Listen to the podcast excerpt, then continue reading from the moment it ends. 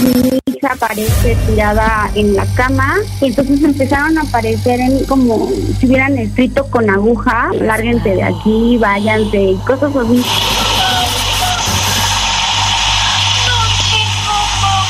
Entonces, lo único que hago sin decir nada después de escuchar al niño es voltear a ver a Liz y me dice, sí, se escuchó un niño.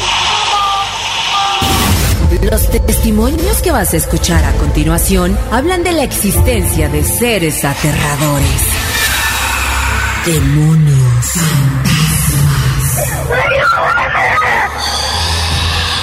Y seres que dan miedo. Esto es La Frecuencia del Miedo. Un podcast de sabrositadigital.mx.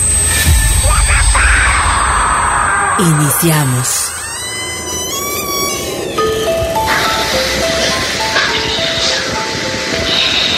Amigos, bienvenidos. Esto es La Frecuencia del Miedo, nuestros primeros podcasts acerca de el miedo, el terror, el suspenso. Y hoy te voy a invitar para que te quedes porque vamos a platicar de un tema maravilloso que se llama terror en la casa, en la oficina. Y no estoy solo afortunadamente.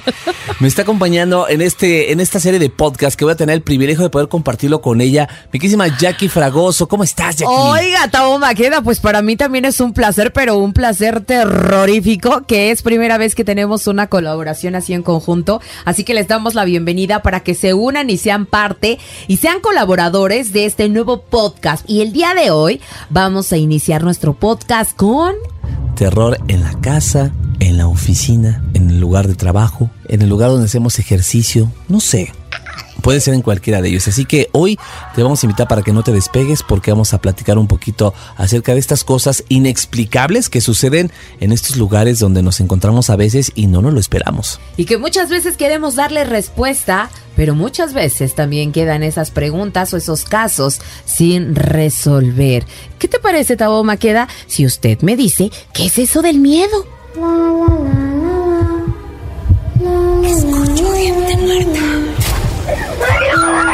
Mira, vamos a hablar eh, la definición del miedo según la ciencia. Los científicos suelen llamar miedo a un sistema de alarma de nuestro cerebro que activa cuando detecta una posible amenaza. Se trata de una respuesta útil y adaptativa que conlleva cambios en fisiología, los pensamientos y el comportamiento. Oh. Ese es como, digamos, lo que es eh, para entender el miedo. Pero sabes, el miedo, como bien comentaste, es algo desconocido. Esa amenaza que viene de la mano con el terror. El terror de verdad que te puede generar parálisis en el cuerpo, sudoración, aceleramiento en tu ritmo cardíaco, se te eleva la presión, se, sientes que hasta te gana la emoción, ¿no? Tus esfínteres tampoco no los puedes controlar.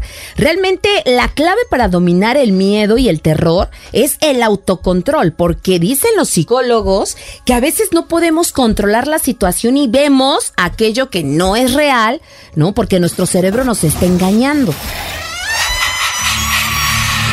Y por supuesto queremos que tú te contactes con nosotros y seas parte de este podcast y nos puedas contar tu experiencia de terror o de miedo. Cada podcast estaremos hablando obviamente de un tema y cerraremos dándote a conocer el siguiente tema para, Para que, que tú tengas chance de comunicarte con nosotros. Y seas parte de este podcast y nos puedas contar tu experiencia de terror o de miedo. ¿Y qué crees? ¿Qué? Que alguien nos va a contar qué le pasó Su en experiencia, su en su- En, su, experiencia. trabajo. Vamos a ver quién tenemos en la línea.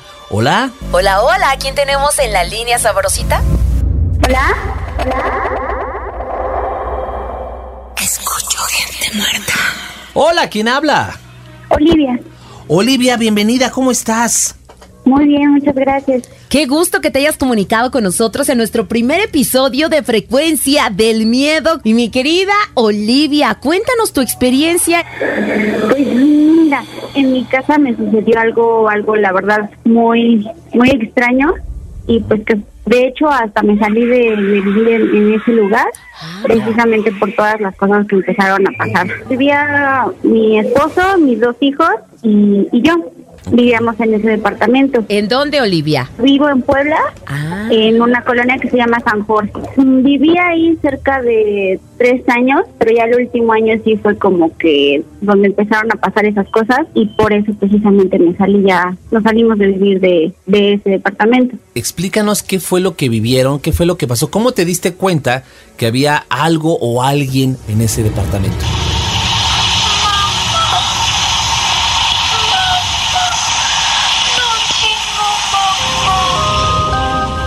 Noche en la que pues ya mis hijos estaban durmiendo, en ese entonces estaban pequeños.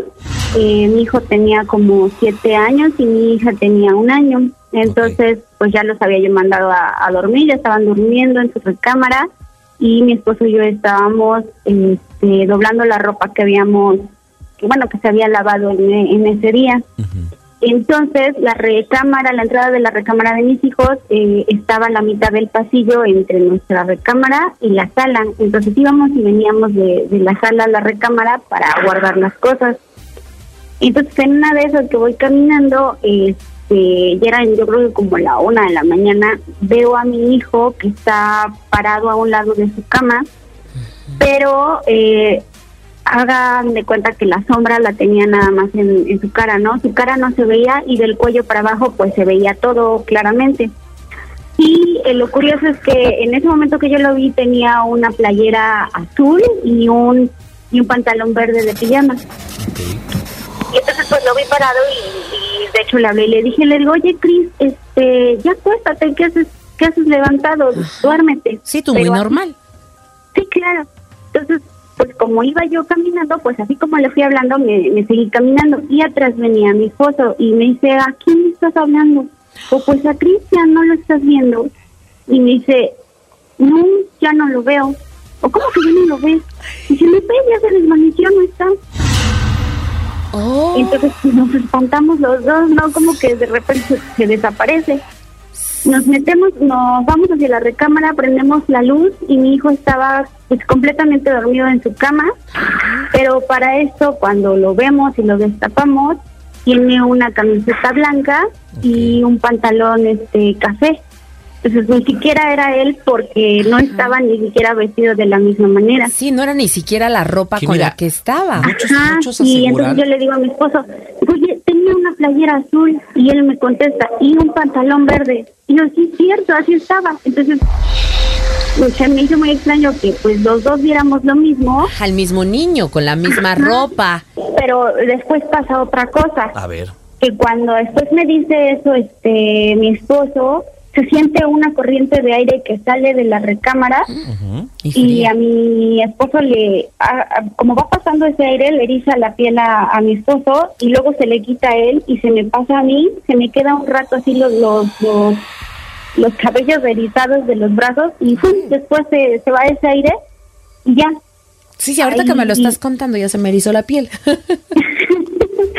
y ahí se queda. Pero la cuestión es que después, unos días después de eso, mi hija aparece tirada en la cama, en la parte del- de los pies. Entonces dices, bueno, pues a lo mejor eh, gateó y se cayó hasta hasta abajo, hasta, hasta la parte de los pies de la cama. ¿Y no lloró? Sí, estaba llorando, por eso me, Te me levanté. cuenta, ok. Pero este lo curioso es que pues cuando un bebé se supone que, que va gateando o se va a mover de la cama, pues se ve aplastadas las cobijas. Ajá. Y este ¿De qué pasó por ahí? No había nada. Se haga de cuenta que las cobijas estaban como si se hubieran quedado hasta arriba cuando nos tapamos hasta el cuello y ahí nos quedamos así todos acostaditos. Así se quedaron las cobijas, como si alguien lo hubiera sacado desde arriba y después la, la Puso tiró. al final. Ok. ¿Algún, en, al- en algún momento, no sé, tú llegaste a pensar poner una cámara porque luego pasa que puedes poner una cámara para saber qué está pasando. Ajá. Eh, pues no, en ese, en ese entonces como que no... Dijo, ¿para qué me voy a poner a investigar? Yo mejor que digan aquí corrió que aquí quedó. No, pero sí, después lo feo también es que empezaron, mi casa, en ese departamento tenía la pared de esas como de ladrillo, Ajá. Y entonces empezaron a aparecer en, en, la, en los ladrillos así como si hubieran este escrito con aguja o así rayándole con aguja, lárguense de aquí, váyanse y cosas así. O sea, sí, o sea, sí alcanzaste a leer los mensajes. Ajá. En la pared de ladrillo, Cuando yo regresé, eh, o sea, yo en- eh, entré a esa casa a, a vivir, pues no... No había nada de no eso. había- no había nada de eso, exacto. Y de repente empezaron a, a salir esas cosas en, en las paredes.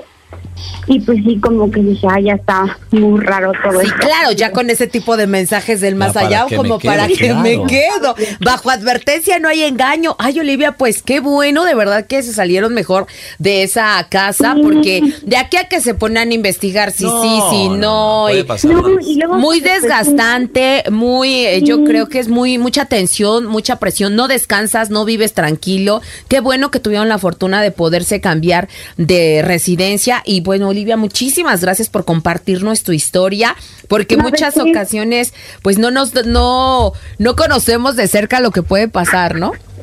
Claro, exacto. Y uno dice, ay, esas cosas no pasan, pero cuando les pasa a uno, Ahí, ahí es cuando dices sí existe, ¿no? creo que sí. Bueno, Bueno, Olivia, te mandamos un abrazo. Muchísimas gracias por compartir tu historia con nosotros. No, de qué a ustedes, muchísimas gracias. Gracias. Y de hecho, el grado de miedo depende de nuestra experiencia, como bien dice Así es. Olivia, de lo que has vivido y de lo que has pasado para tener un autocontrol. Personas que les puede dar hasta un paro cardíaco porque no controlan su mente y las sensaciones que está generando y estas situaciones, según nos dice un investigador de la Universidad de Princeton, que el concepto del principio del control tiene que ver con las experiencias desde que estamos en el vientre de mamá. Si teníamos una mamá preocupona, tensa, nerviosa, porque empezamos a generar este tipo como de miedito y los papás son los responsables de generar más seguridad en el ser humano para que no te asuste ni por cualquier que el bebé, ay, que no escuche porque se va a despertar, ay, no lo lleves a la fiesta porque seguramente el escándalo lo va a poner de nervio.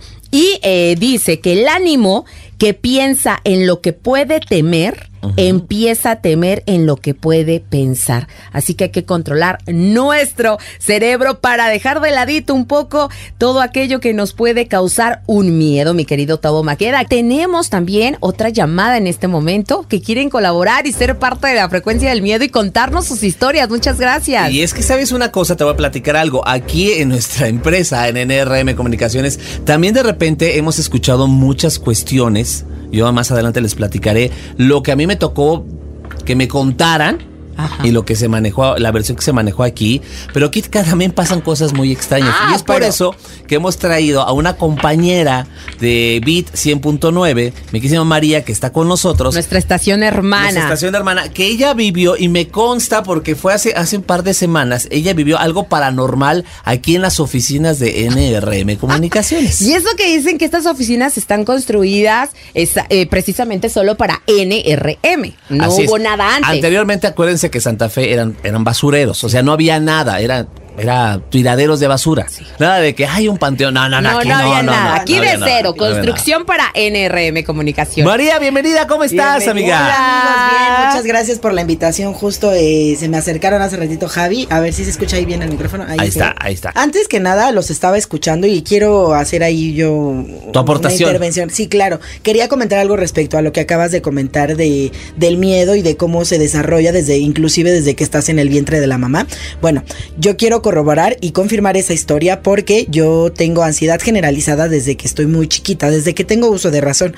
Entonces eh, he tenido crisis de ansiedad y es una un trastorno psicológico muy muy feo. Pero bueno, justo buscando respuestas y un diagnóstico, yo fui al psiquiatra y el neuropsiquiatra el, este me comentó que era esta, que este trastorno se detona por por un suceso muy traumático o desde el vientre de la madre. Donde tú no tienes Entonces, recuerdos. justo Sí, en sí. terapia, o sea, inclusive me hicieron regresiones y esas No. cosas bien locas. Ah, y, y no había nada de fondo. Entonces yo no entendía, o sea, yo tenía, porque, o sea, yo como persona con trastorno de, de ansiedad, tengo muchísimo miedo como a morir, ¿no? Es mi miedo más grande. Entonces yo decía, o sea, por eso me decían que fue como de, detonó un, un suceso que te, un día que tú no, no sé, hayas estado chiquita y te iba a sacar de la azotea o iba a pasar esto y por eso tienes miedo, ¿no? Hicieron inclusive regresiones porque de verdad era una crisis muy, muy fuerte la que me daba. Y no, no encontrábamos nada. Entonces, de pronto, ya platicando con mi mamá en el psiquiatra, pues dice esto, que ella, ay, ya está bien triste mi historia. Ah, No, no, tú cuéntalo. ¿Qué? porque Qué bueno que Yo- te trataste, porque muchos Claro, viven. y que no sabes, te digo es. que buscas buscas respuestas y no las encuentras y o sea, yo la verdad no soy creyente de religión, por eso es que te- yo buscaba justo eh, respuestas científicas, Científicas, por claro. así decirlo. Claro, claro. Entonces, una una vez me acompaña mi mamá y platican de esto, yo me llevo con mi hermana 11 meses. Todo febrero las dos tenemos la misma edad porque mi mamá no se aguantó la cuarentena. Sí, sí, sí, sí, sí, pues el Bueno, frío. y la- entonces la- detona amor. esto, exacto, detona ahí que mi mamá confiesa que pensó en abortarme. Ah, ¿Entienden? O sea, que ella no quería tenerme al final, ¿no? Bueno, pasó ahí una, una Sí, serie de claro. situaciones y al final, pues bueno, aquí estoy. La bendición. Siempre sí. claro. Y bueno, o sea, pero fui un, un embarazo de alto riesgo, ella no pretendía tenerme. Entonces, desde ahí, el, el neuropsiquiatra me comenta justo eso, que entonces viene desde el vientre, que yo le tengo miedo a la muerte y por eso tengo esta ansiedad constante de tener miedo y tener. Es que Exacto. ahí es Claro. donde estás más vulnerable, por llamarlo así, Claro. en el vientre, pues no, no tienes manera ni, ni comunicarte. ni de defenderte, ni de decir qué opinas, ni ni de estar diciendo que tienes miedo. Claro, entonces te digo, yo busqué, o sea, yo tengo 25 años, ¿no? Y te- desde que tengo esa razón, de los 6, 7 años, yo tenía miedo así, me tenía que cambiar a la casa, a la cama de mi mamá porque pensaban que un día me iba a morir y me daba miedo. Entonces desde ahí empieza toda esta situación y en el psiquiatra nos dicen justo lo que acabas de comentar, que por eso lo estoy corroborando. Pero pues yo ver. le huyo, yo le huyo al miedo, pero, bueno, es justo lo- que María, vengo mira, a platicar. A ver, ¿Ves? pero Me platícanos, corroboró. ¿qué fue lo que pasó? ¿Cómo pasó? Hace cuatro años, llega noviembre y justo empiezan ahí a contar este historias del niño. Lo manejan así y hasta te hacen burla. Por eso es que igual no lo tomas bien en serio, porque como, ay, el niño, ay, aquí hay un niño y aquí se aparece el niño. Entonces, pues bueno, tú yo daba el avión y dije como X, ¿no? No- no- ni al caso, porque pues no creo en eso, no creo en lo bueno, no como va a creer en lo malo, etcétera. Entonces, aquí en las cabinas, en el pasillo al final, eh, nuestro operador, el que pasa los programas, está, no, la cabina de Bit está hasta el Hasta final. el fondo, Hasta sí. el fondo. Es un área que está muy oscura, porque obviamente aquí están con sensores, todo el tiempo está apagado. Y bueno, me, Wallace, que es el director artístico, Wallace lo deben de conocer todos, este, bueno, todos aquí. El chiste es que él me manda a dejar las programaciones siempre a las 6 de la tarde desde hace cuatro años que yo estoy aquí. Y justo me manda un día a las 6 de la tarde, ya no hay nadie, aquí normalmente se van a las 5 o 6, Así es. todos los administrativos, normalmente solo se quedan ustedes como locutores, y locutores. demás. Entonces yo llego, entro a la cabina, ya no había nadie, dejo la programación y salgo. Y cuando volteo a ver del otro lado del vidrio, está un niño jugando en el piso. Pero no un niño flotando, no un niño sea, dando miedo. literal, un niño. Un niño, un niño rubio, güerito así de copetito, bonito, un niño bonito, o sea, cero daba miedo, ¿entiendes? Claro. Y estaba agachado en el piso jugando con unos carritos. Bueno, pues tal cual, está, divide la cabina eh, y recursos humanos una puerta de cristal. Entonces, del otro lado de, de recursos humanos, donde ya no hay nadie porque los administrativos se van a las 5 de la tarde, estaba un niño jugando ahí. Regreso y le digo a Wallace, hay un niño jugando ahí que no sé qué. Y ella, él me dijo, ha de ser el hijo de Clau, una chica que antes estaba con nosotros en Milaem, En- lo que en ese Milaem. entonces era.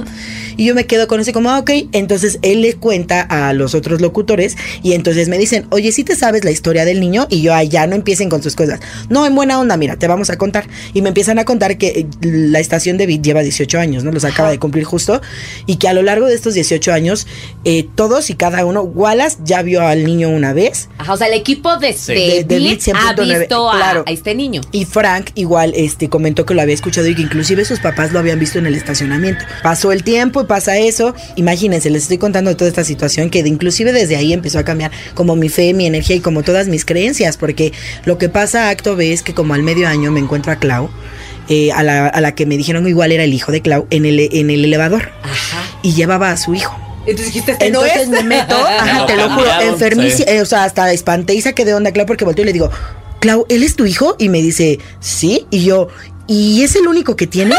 Así, oye, imagínate. Y pues ya Clau se me queda viendo sacada de onda y me dice, sí, porque yo, ah, no, nada más, y ya me salgo. ¿te lo guardaste? Vale, claro, No, no, no, se lo, no, le dije nada. Pero me voy directo con Wallace y yo empiezo a llorar. Y yo, Wallace, acabo de ver al hijo de Clau No y no era. él, no era, pero nada, nada que ver, era otro niño. O sea, completamente Sí, y diferente. todos muy tranquilos antes pensando que era ese niño. Claro, entonces fue cuando me dijeron, pues bueno, este, Ahora ya sí, te ya. dieron la bienvenida, entonces seguramente viste al niño del que te hablamos, que ya hemos visto. Ya y pues te yo, dieron la bienvenida. Sí, oye, yo caí y dije como de, ay no, entonces ahí empieza justo la guerra esta de, yo no creo en eso, pero bueno, lo vi, pero pudo haber sido otro niño. Y entonces ya dije, lo bueno, imaginé, quedó ahí, ¿no? Pasa eso. Eso fue hace cuatro años y después hace tres y medio que pasa lo de que compruebo que no era el niño que yo vi, etcétera. El chiste es que ahora, y empiezan a pasar cosas raras. Ahora me quedo muy, muy tarde desde que estoy contratada. Que chambea bastante. Sí, soy, soy bien chambeadora. Bien chambeadora, Cabe María. mencionar. Que te voy a decir rápido contexto. Las oficinas de aquí de NRM están juntas, toda el área creativa de Oye, de Beat, de Sabrosita, De de Todos los cubículos, todos, así, todos godines están- de oficina, literal están somos. todos juntos. Todos Igual que estamos las juntos. cabinas. Exacto. Entonces tú te levantas de tu lugar y ya puedes ver el otro lado de, de los cubículos de la otra estación. Entonces habían estado pasando cositas de que se escuchaban ruidos en el área de oye. Pero, o sea, mi jefe es como de, ay, no empieces con tus cosas. Y yo voy como que, sí, no, no, no, mantén sí, la no calma, mantén a la calma. Claro, justo soy de eso, ¿no? Como de no te sugestiones y ya. 8 de la noche, absolutamente ya nadie en los cubículos, en ninguna estación, y la silla deslizándose. O sea, escuchando cómo se arrastraba. Sí, sí. Las llantitas. Te lo juro, así, Los- cañón, cañón. Los teclados de las computadoras. Así escuchan, como si alguien. Entonces yo empezaba, Majo, pero empezaba, pero Beto, pero Javi, para ver si había alguien de alguna estación y nadie. Entonces, ¿qué onda? Y me levantaba y nada, no había nadie. Y hace no mucho, que tiene tres semanas más, Más o menos, tres semanas. eh, yo me bajé al área de ventas porque mi amiga Liz, que trabaja justo ahí, también, ella sí se pasa, ella se va hasta las 9, 10 de la noche. Entonces normalmente la espero y me bajo con ella, ¿no? Entonces comencé a hacer eso y justo un día, eh, te digo, hace no menos de tres semanas, estoy sentada en su lugar al, al lado de ella y estoy yo en el celular y ella está en la computadora, ¿no? Está ahí trabajando. Empezamos a escuchar cómo un niño se ríe. Eh, esperen, contexto. Estoy así, es- vos- yo volteando para abajo en el celular y escucho a un niño y empieza a jugar como con- como gritando, o sea, no tengo con certeza qué dijo, pero fue como le contestó a alguien, como de, como de Como ven, o algo así. Ajá, le estaba contestando y gritando a alguien. Entonces, lo único que hago sin decir nada después de escuchar al niño es voltear a ver a Liz y me dice, sí, se escucha un niño. Y yo, Liz, no empieces, ya vámonos. Y ella, tranquila. Y yo, güey, no. Empecé a gritar, ¿no? Entonces empiezo a documentar en Instagram. Y yo, escuchamos a un niño, son las 8.22, que no sé qué, y no sé qué. Entonces ella me dice, a ver, tranquila. Y le marca a, a Eri, que es la de la de recepción, la que está a esa hora en, en ese turno. Si es que no dejó pasar algún niño. Justo, entonces le marca y le dice, oye Eri, este, entró algún niño y Eri se empieza a reír. No empieces con tus cosas, Liz, le dice, ¿no? Y, y Liz, no, en buena onda, es que escuchamos a un niño. Y Eri, pues no, no hay absolutamente nadie, solo están ustedes dos ahí en su lugar y yo estoy aquí. Y pues no me empieces a espantar porque hace no menos de tres días vi una sombra en tu lugar. Entonces, pues nos espantamos. Te lo juro, yo traigo la piel chinita. Imagínate. Entonces yo le digo como de no, soy ansiosa y empiezo a ponerme así con un ataque de pánico. Sí, yo, Liz, por favor, ya vámonos, ya vámonos, ya Se te vámonos. ya vámonos". acelera todo. Sí, claro, se me, o sea, yo sufro taquicardia todo el tiempo, sí, imagínate. aquí me van a matar. Entonces le, le digo a Liz, por favor, ya, y me dice, tranquila, ya casi acabo. Y yo, bueno, ya. Entonces me quedo literal pegado al lado de ella y la agarro del brazo, porque en serio tenía miedo. Y no empecé a sugestionarme y dije, no quiero empezar a imaginar cosas. Entonces, para no hacérselas tan larga, volteo, o sea, levanto la mirada. Y justo atrás de Liz veo al niño que vi hace cuatro años parado así atrás de la silla en su espalda. Y empiezo a gritar y yo, ¡ah! así, se me pone la piel chinita, te lo juro. y, Liz, lo y Liz cuentas, se levanta y entonces empiezo a llorar así, un llanto horrible. Empiezo, no, no, por favor, ya vamos. Y me, me dice, ¿qué pasó? Y le dije, estaba atrás de ti. Entonces ya volteo y obviamente. Cerquita de ella. Atrás agarrándose de la silla. Te lo juro. Te lo juro, lo vi con mis ojos. O sea, no sé, o sea, ahora ya buscando en este aspecto científico, El mismo como, niño. claro, era igualito, por eso es que me espanté. Dije, o sea, si me empiezo a sugestionar, veo una sombra atrás de ella o así. Pero literalmente vi al niño que vi hace cuatro años detrás del cristal. Es un niño güerito, así se ve como. Y Liz, ella no sintió que le Sí. agarraran. O sea, ella, ella sintió, pero no vio nada porque pues ella Estaba estaba en la computadora. Muchas veces hay mucha gente que es más perceptible que otra. Sí, es Claro, A lo mejor tú fue lo que me empezaron a explicar. Y otra cosa puede, otras personas pueden ver. Es verlo. Otras cosas pueden escuchar. Y yo empecé como ya no quiero ver nada y yo así al aire, así te digo, fuera de mis creencias y de qué crees y no, fue como no queremos molestarte, por favor, ya nos vamos, discúlpanos, este. Disculpa y- si interrumpimos te tu lo juego juro, Y fue lo que le dije a Liz, le dije, "Oh, suena bien de brayado, le digo, pero ya lo que acabo de ver y sentir es así, está muy real, o sea, igual a esta hora sale a jugar o no sé, y le dije, hay que poner una veladora, o sea, ya fuera ya de si crees o no, porque no es como si creyera o no, lo estaba viendo, Claro. lo estaba escuchando, iba más allá de una imaginación y dije, pues esto está pasando Oye, y muy clarito el niño. totalmente, totalmente, o sea, nada más porque soy muy mala dibuj- dibujando, pero podría ser hasta un retrato hablado, te lo juro. Rubio, el cabello rubio doradito, copetito, y bueno, no no le vi la ropa porque estaba tapada con la silla de Liz, era de la altura de la silla donde está. Por lo general, siempre en las películas de terror vemos que estos eh, seres, ¿no? Ya sea, son como terroríficos. y Claro. tienen esas miradas. Sí, las así. miradas feas. Que ahorita que lo mencionas, no recuerdo sus ojos.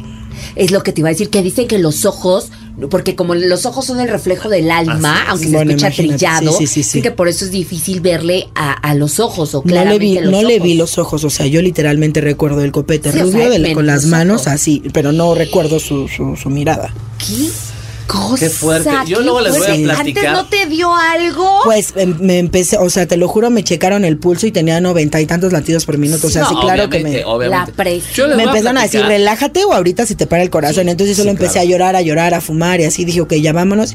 Lisa agarró sus cosas corriendo y ya.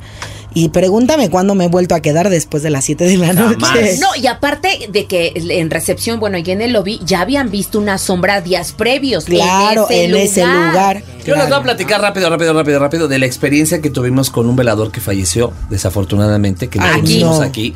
Eh, él cuidaba las instalaciones de NRM y al ladito de nosotros, a dos edificios, hay un hospital. Ajá, Él se empezó a sentir mal y lo llevaron al hospital, Ajá. de aquí al lado. ajá.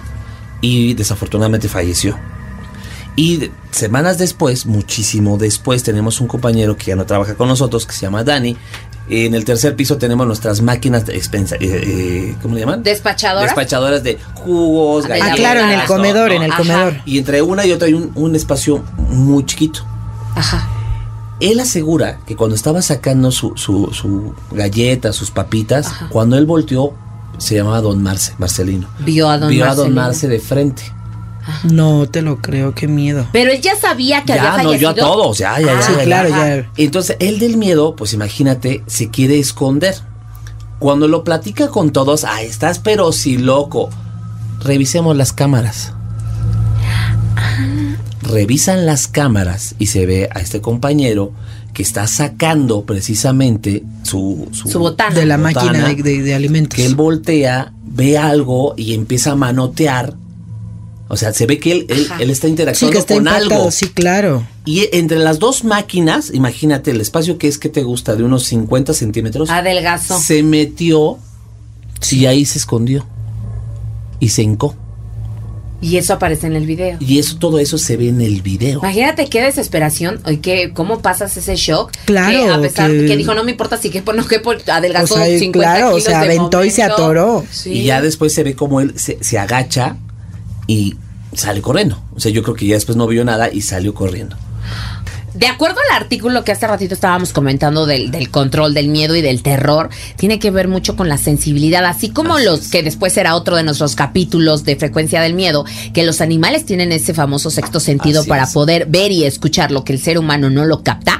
Así también entre los seres humanos tenemos, dice María, yo no quiero ese don, ¿no? Sí, no Pero tiene cierta sensibilidad que por eso es. se acercan a ciertas personas. pues, A lo mejor sí para dar un mensaje, a lo mejor no, pero tú, como tenemos esto como multiverso que suena como a película. Sí, claro. Pero son tantas las energías. Haya pasado algo malo o no, tenemos como esta, estos otros mundos Pues o sí, claro. submundos, ¿no? Es. Otros entes. María, pues muchísimas gracias, gracias, por María. colaborar con nosotros en nuestra primera emisión de Frecuencia del Miedo. Y el día de hoy sí me quedo con la piel bien chinita y más porque pasó aquí en Ay, nene. No sé si te, si te llegó el memo de que te van a pasar a la noche. No, no. y te juro, yo apenas estaba pensando, cuando cambiaron a, a Julieta Castillo al turno de la noche sabrosa, yo dije, ay, qué padre, yo quiero la noche Yo sabrosa. muchos años estuve en la yo dije, noche, yo ¿eh? quiero la noche. No, pues Pero definitivamente no, ya no, no. ya después de lo que comentó María, no, gracias Julieta Castillo, síguete quedando con la noche sabrosa. Yo me quedo en la mañana.